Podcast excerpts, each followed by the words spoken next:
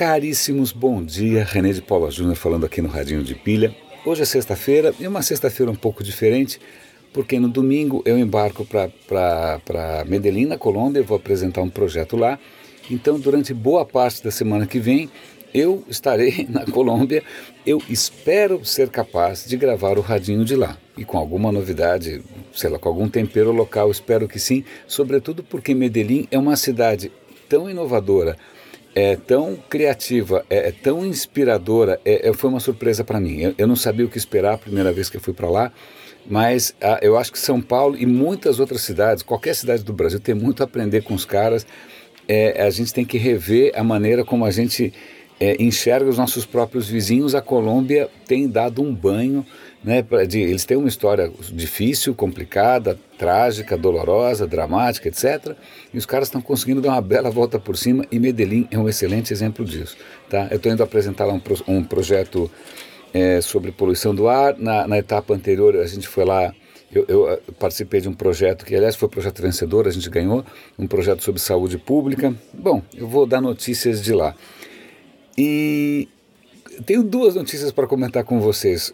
Uma delas é muito bacana, muito animadora. Pela primeira vez, uma droga, uma, um remédio, um medicamento consegue é, parar o avanço do mal de Parkinson. Pô, isso é uma, na boa, é, levando em conta que demência cada, é uma das causas mortes mais é, é, impactantes no mundo, tá, em alguns países está ultrapassando doença do coração, o fato de você conseguir é, bloquear o avanço de uma doença que é tão debilitante, é tão humilhante né, quanto o Parkinson, é uma excelente notícia. Que, que droga é essa? É uma droga chamada, vamos ver o nome aqui. Na verdade, é uma droga que normalmente é usada para diabetes. Olha que coisa engraçada. Eu, tenho, vamos lá, eu sou péssimo com essa questão de nome de, de remédio. A Exenatide. Menor ideia do que se trata. Mas aparentemente é uma droga que normalmente é usada para diabetes do tipo 2 e eles perceberam nos testes com pacientes, com humanos, que é, simplesmente ela para, não é que ela só diminui os sintomas. O que a gente tinha até hoje eram tratamentos paliativos à base de dopamina, mas que não conseguiam impedir o avanço implacável, né, inexorável e absolutamente degradante da doença. Então, essa é uma notícia muito bacana, né, para quem tem, bom, mesmo para gente que uma hora vai ficar velhinho, já é alguma esperança. Mas a segunda notícia que eu quero comentar com vocês não, é, é completamente inusitada e eu acho que eu estou empolgado porque é, radinho de pilhas, que eu encaro praticamente como um programa radiofônico, tem a ver com rádio sim.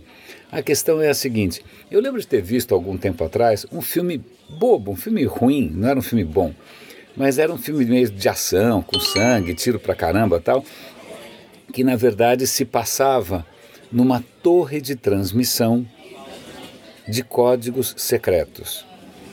Eu não sabia, né, naquela, através do filme eu descobri que até hoje, desde o tempo da Guerra Fria, em algumas frequências de rádio, você ouve códigos numéricos, alguém repetindo códigos numéricos. Você fala, por que alguém está repetindo número no, no, né, é, no, no rádio? Isso eram códigos da Guerra Fria, muita gente usava.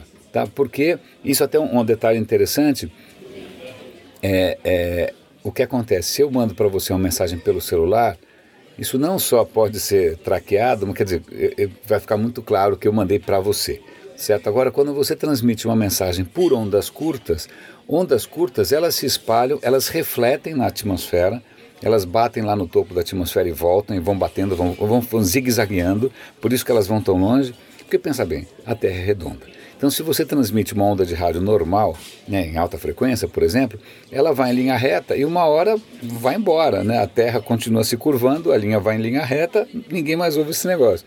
É como quando o navio some no horizonte. Quando o navio some no horizonte, que frequência que ele consegue usar para se comunicar?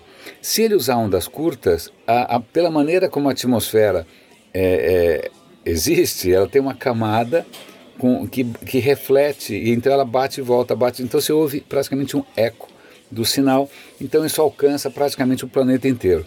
É, é, é, interessante ondas curtas, até hoje tem fãs de ondas curtas, tem rádios transmitindo em ondas curtas, mas o que é mais engraçado é que ondas curtas foi usado na Guerra Fria para transmitir mensagens em código.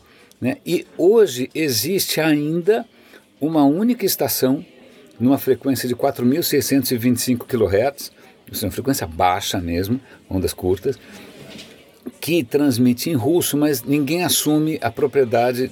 São duas antenas, acho que uma perto de Moscou, uma perto de São Petersburgo, e ela transmite. Vamos ver se eu toco aqui para vocês ouvirem. É um negócio absolutamente enlouquecedor. É a coisa mais chata do mundo. É, quer ver? Ó, vou tocar para vocês um pouquinho.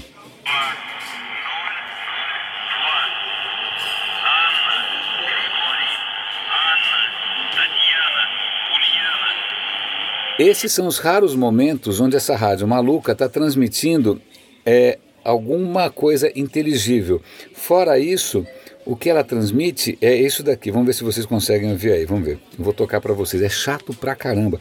Ela transmite sem parar isso daqui. Quer ver?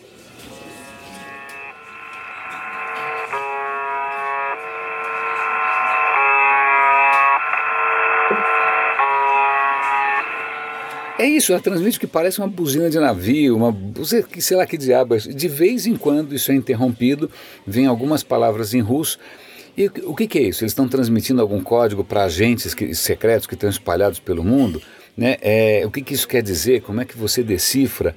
Mas continua, tem gente que fica ouvindo isso o dia inteiro gravando para ver se acontece alguma coisa. E eu vou dar o link, depois vocês ouvem. Se algum de vocês adorar a teoria da conspiração, ouçam à vontade, é grátis, né? o negócio está lá transmitindo dia e noite sem parar há décadas, né? e ninguém sabe que diabo de código é. O que é mais interessante, e isso é um pouco escatológico, é só para vocês verem que a vida do 007 não é sempre mulheres, carros né, e glamour.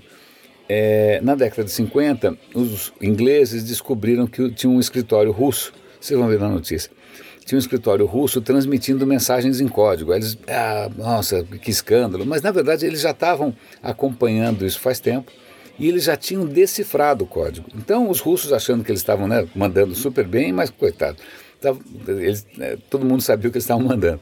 Aí a Rússia resolveu incrementar a questão da criptografia. Né? Como é que ele criptografa? Aí, de novo, ao invés de fazer uma coisa high-tech, fizeram a coisa mais low-tech do mundo, papelzinho. Então, eu vou, eu gero um código completamente aleatório e copio esse código num papelzinho e em outro papelzinho, só tem dois papelzinhos. Então, quem transmite tem um papelzinho, quem recebe tem um papelzinho. Depois que recebeu a mensagem, joga fora e vem outro papelzinho. Não tem como craquear isso, certo?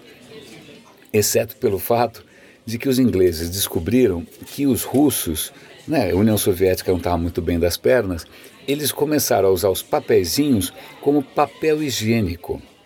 Então imagine que tarefa nobre né, e edificante você ficar vasculhando lixo de papel higiênico soviético para tentar pegar os códigos que estão ali ocultos, né, ocultos é, de inúmeras maneiras. Né? Então, que beleza, para vocês verem que nem sempre o mundo da espionagem é assim uma coisa reluzente.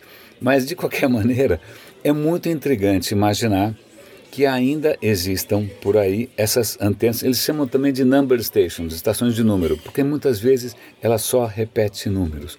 Ou então, nesse caso dessa, dessa rádio que parece ser russa, porque fala em russo, é, sinais que ninguém consegue decifrar. Porque se tivesse algum padrão, os caras, imagina, os geeks do mundo inteiro estão lá tentando ver se tem algum padrão no barulho, padrão no intervalo, padrão no ruído, é, mas ninguém até agora descobriu nada. Né? Essa rádio que sobrou, ela não se encaixa em nenhum padrão, é um mistério. Pois bem, meus caros, deixei vocês aí com uma, uma teoria da conspiração, deixei vocês com uma dica de filme ruim, deixei vocês com a esperança da cura do Parkinson. É, é, e eu deixo todo dia vocês com uma rádio misteriosa que transmite aqui, ninguém sabe por quê. Caríssimos, um grande abraço e semana que vem, se tudo der certo, eu estou falando com vocês direto de Medellín. Grande abraço.